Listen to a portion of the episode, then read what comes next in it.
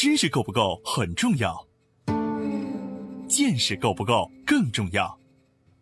在知识爆炸的全球化时代，用见识导航，将知识转化为创造的力量。从中国到日本，从日本到美国，从美国到联合国，两位日本大学教授，三十多年海外经历，三百六十个日本行业观察。王礼华、陈立行对话日本社会各界成功华人创业者，从微观出发，为您解读各行业小题做大的智慧源头。对话日本三百六十行，发现小题做大的非凡智慧。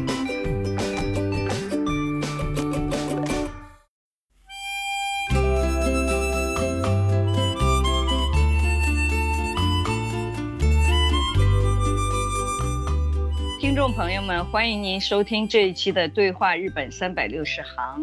本周节目呢，我们邀请了一位我的前辈，在大阪大学的时候一起读过书的朋友麻教授。麻教授，你好。啊，你好。嗯嗯。同时，我们每一期在对谈的时候呢，邀请我们的策划郑安也一起参加。郑安，你好。哎，王老师，你好。嗯，我们今天呢，请到麻教授哈，他现在是在大阪大学的一个研究所做教授。我跟麻教授其实认识三十多年了哈，八九年算起来，很久了。马教授做的这个研究呢，就是因为跟我不太相关，我估计跟真安也不太相关哈，所以都不太了解，所以要从很基础的方面来跟马教授聊，就是希望马教授指导我们一下哈。那个，开门嗯，我觉得材料这方面可能中国感兴趣的听众也挺多的。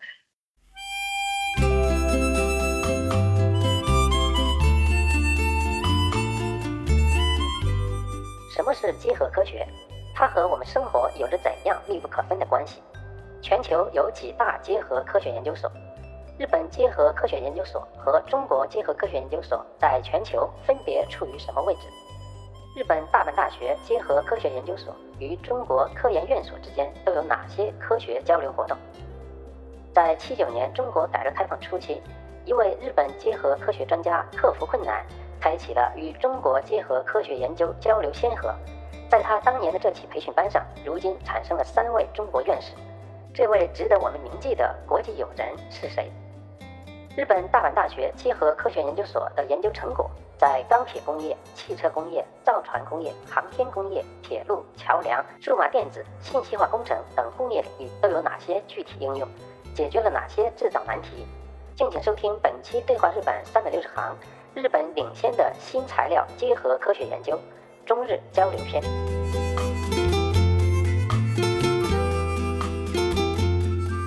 马教授，你简单介绍一下你们的研究所的状况。我现在在呃大阪大学，嗯，结合科学研究所呢，呃，任这个数值计算部门的教授。结合这个中国也这么叫吗？结合研究所呀？结合了中国呢，也可以叫结合或者叫焊接。原来呢是叫焊接，现在呢结合了又包括焊接，还有就是把两种材料呢结合在一起呢，就范围更宽一点。哦，看了一下马教授的一些研究哈。呃，研究内容我看不懂哈，但是我看到你们研究所和呃全世界各个就是有国际交流的这些日本叫协定学校哈，嗯，也对，国际交流协议呢，还是跟呃全世界的这个交流的还是比较多的，嗯，跟你们交流的，比如说山东大学材料连接技术研究所，或者是中国科学院上海硅酸盐研究所、高性能 ceramic 研究所，就是高性能的。E a m i c 中国叫什么？就是，呃，陶瓷，高性能陶瓷。啊，陶瓷，嗯，陶瓷。然后兰州理工大学是非铁金属高度处理和再利用国家重点研究所。广东工业大学好像是机械，但是跟天津理工大学是材料。很多大学是材料的多哈。你看北京工业大学跟你们联手的是自动汽车构造材料哈，先进制造技术。工学研究所，中国科学院 Process 工学是什么？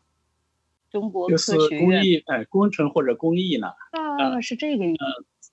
啊，都是材料相关的哈，也就是说焊接已经不是说只是把它接在一起，而是跟材料都相关哈，各种材料都相关，是不是？对，是这样的。大阪大学的结合科学研究所呢，是日本唯一的结合科学研究所。嗯呃，而且呢，接收了全日本的不同的研究单位的这个学者呢，呃，来进行共同研究的。这个我跟王老师前一段时间也说明过，就说包括你还有这个学生呢，也可以参与这个结合科学研究所的一些研究，嗯这是一个。另外呢，嗯。呃，这个结合科学研究所在全世界呢有五大结合科学研究所，第一个呢哦就是大阪大学的结合科学研究所，第二个呢是英国的空间研究所，简称叫呃 TWI，还有呃哦。原来呢是苏联的焊接研究所，叫巴顿焊接研究所，现在在乌克兰，它的历史也非常长。这三个研究所呢，可以说是在世界上呢是非常的有一定的知名度。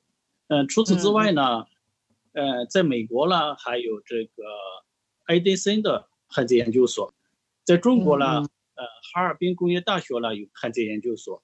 也就是说，这五哦。个研究所呢，在世界上呢是算是比较有名的。哦哦最早的时候，比如说是在六十年代、七十年代以前的话，这个行业最强的是苏联的巴顿研究所。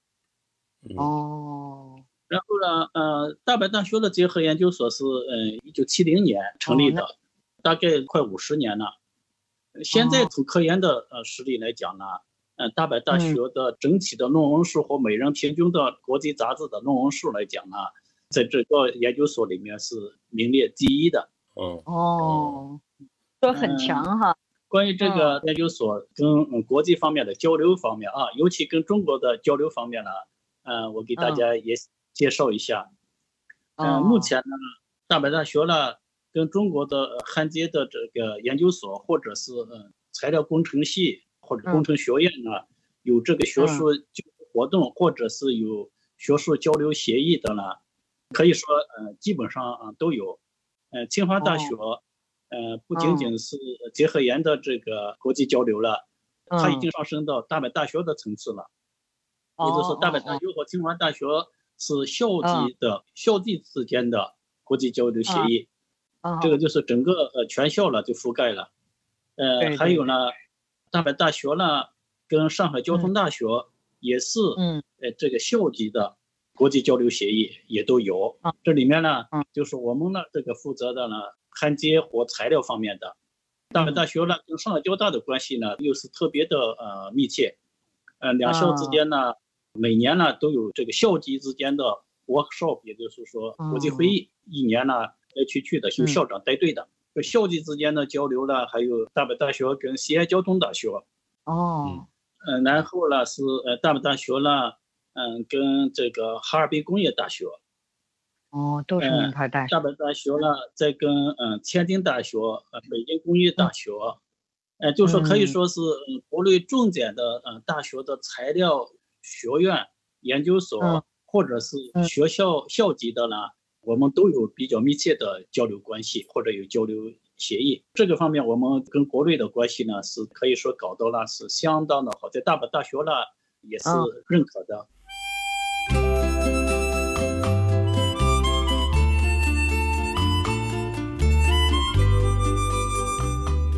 而且呢，从历史上讲呢。大阪大学跟中国的这个关系呢，是从我们这个汉字研究所开始的。真的？对，第一次的访问中国的，是一九七九年，嗯、呃，这个上田信雄教授，他是我这个研究室的前任前任，就是说最初的第一任教授。嗯。哦。他是中国呢，改革开放七九年以后呢，第一个或者是第一批由中国的教育部。邀请的外国专家，在中国呢、哦、去长期讲学的一个活动的一个专家，叫上田信雄。哦、我这个地方顺便介绍一下，他是一九七九年十月到一九七九年的大概是十一月，他去中国了，去了两个多月。中国的条件很差，讲了一下有限元和这个材料焊接力学的一些计算的方法。当时在这中国呢，引起了很大的反响。在中国，就说在材料和焊接这个行业呢，中国呢把这个行业的三十三位专家呢从全国请来，然后在西安交通大学呢上了两个多月的课。哦，嗯，这位教授呢对我们中国贡献呢非常大。嗯，他在他这个班上呢，现在有三位呢是咱们国家的院士。哦，嗯。这段时间呢，正在考虑呢，跟这位教授呢，想申请国际友人奖。从这个地方开始呢，就是中国呢跟，呃，尤其是焊接界呢，呃，材料界呢，跟日本的交流了，他是一个开始，哎，是一个创始人。嗯，对对对，上田教授现在还健在是吧？嗯，今年八十八岁。哦哦哦，身体非常好。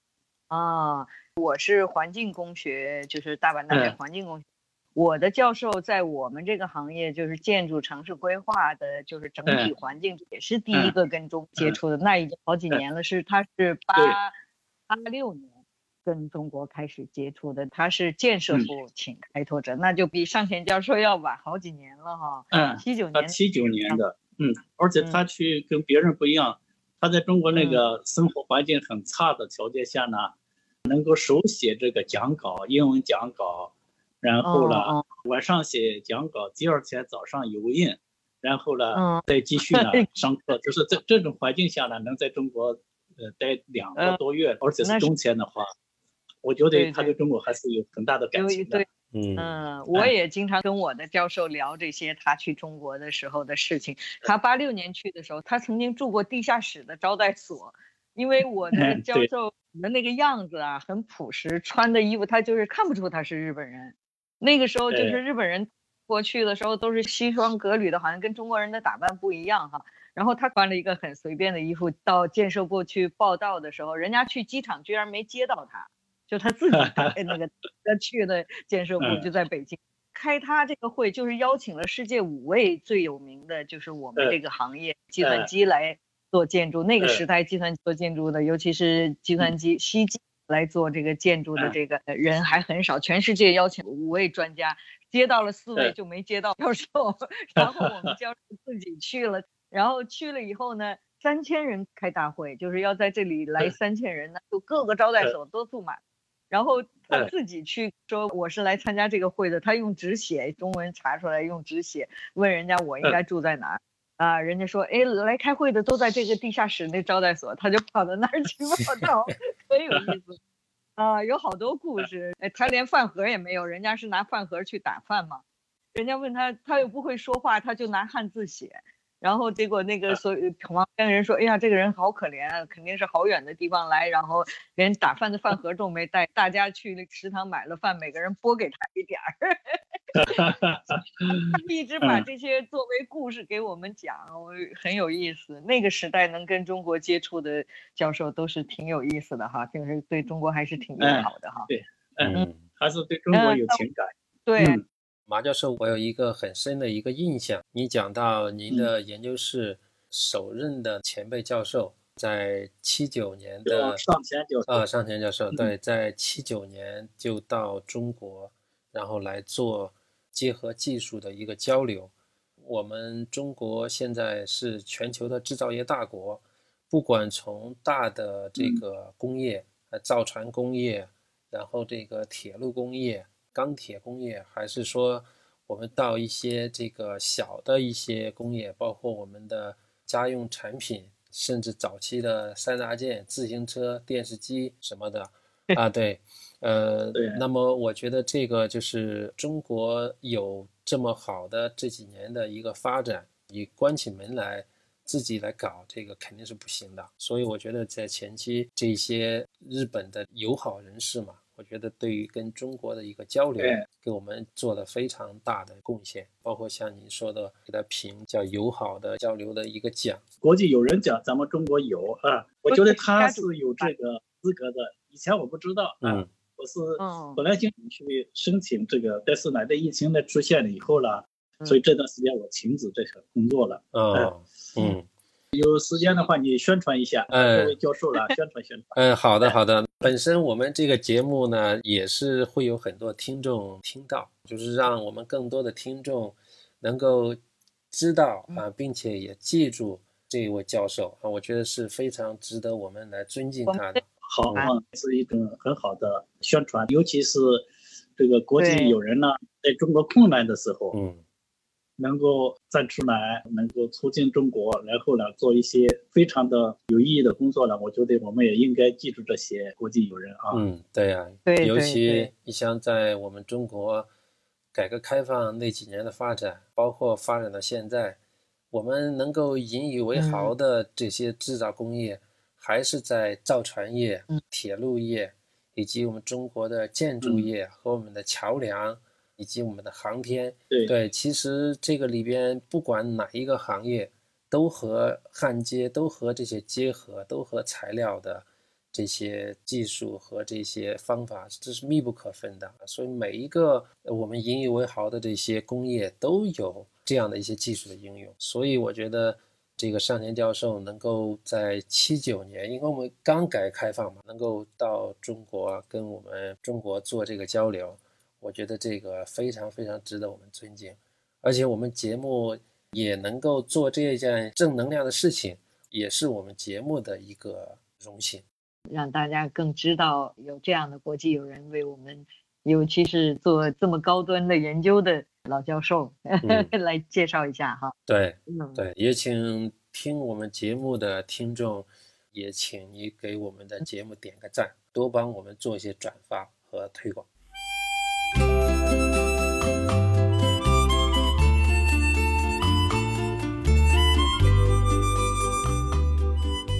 我呢，现在呢就是上田教授的这个研究室的，我是第三任教授哦，继承他的工作哦，那太厉害了。那您具体的是哪方面的研究呢？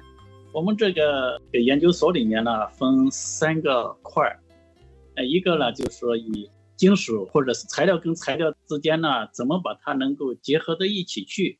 也就是说，焊接到一起去，或者是用其他的方式把它结合到一起去，啊，这就是属于方法方面的研究。嗯，这是一块儿，还有一块呢是纯属这个材料的。嗯嗯，纯粹的材料研究了啊，你也知道啊，这个日本的东北大学的啊金属材料啦是做的最好的。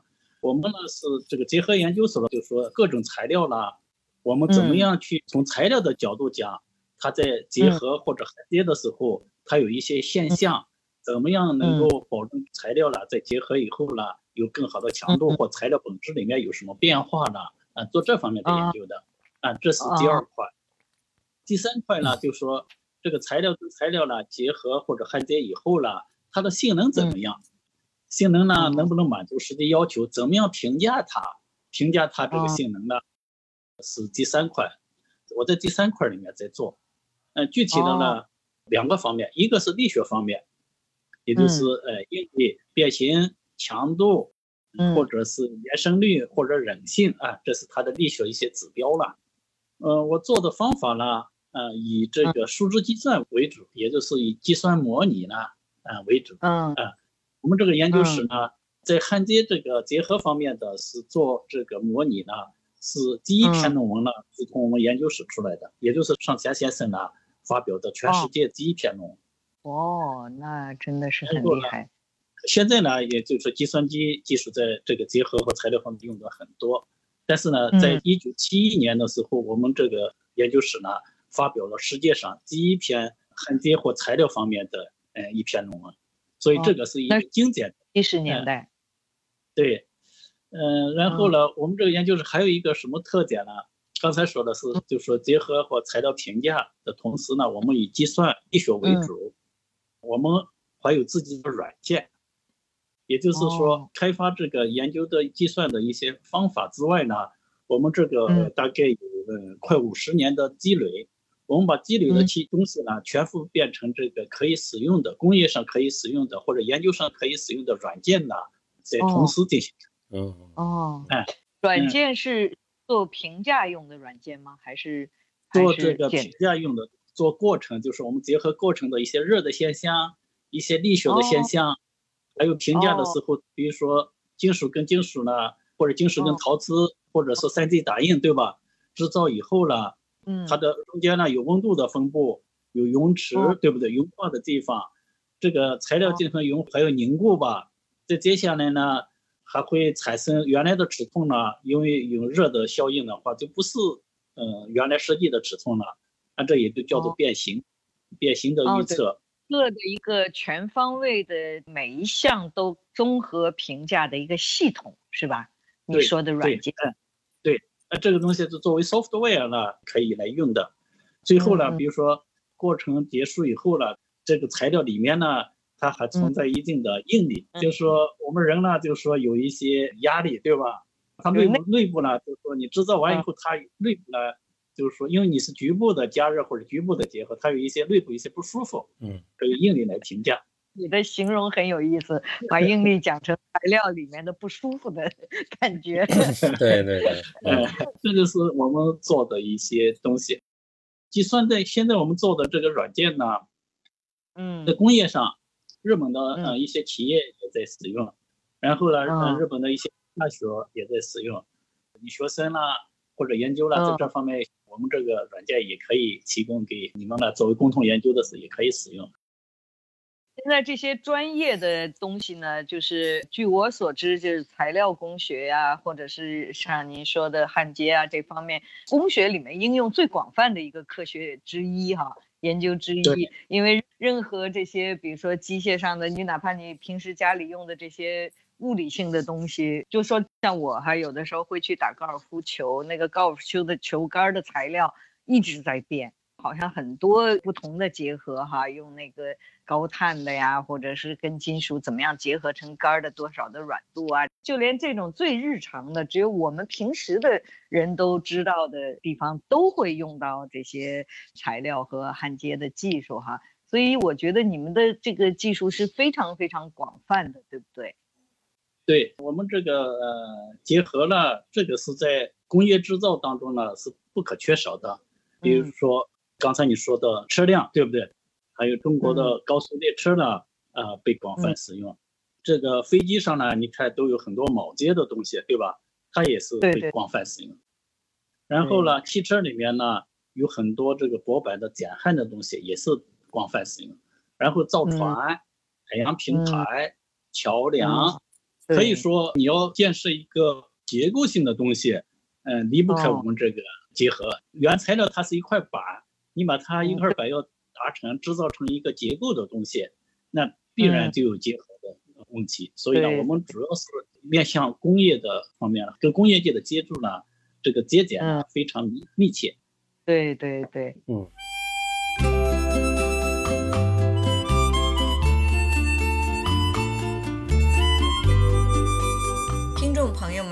如果您想了解《对话日本三百六十行》节目相关内容，请在微信添加朋友公众号里输入“对话三六零”，搜索“对话三百六十行”公众号，点击关注与我们交流。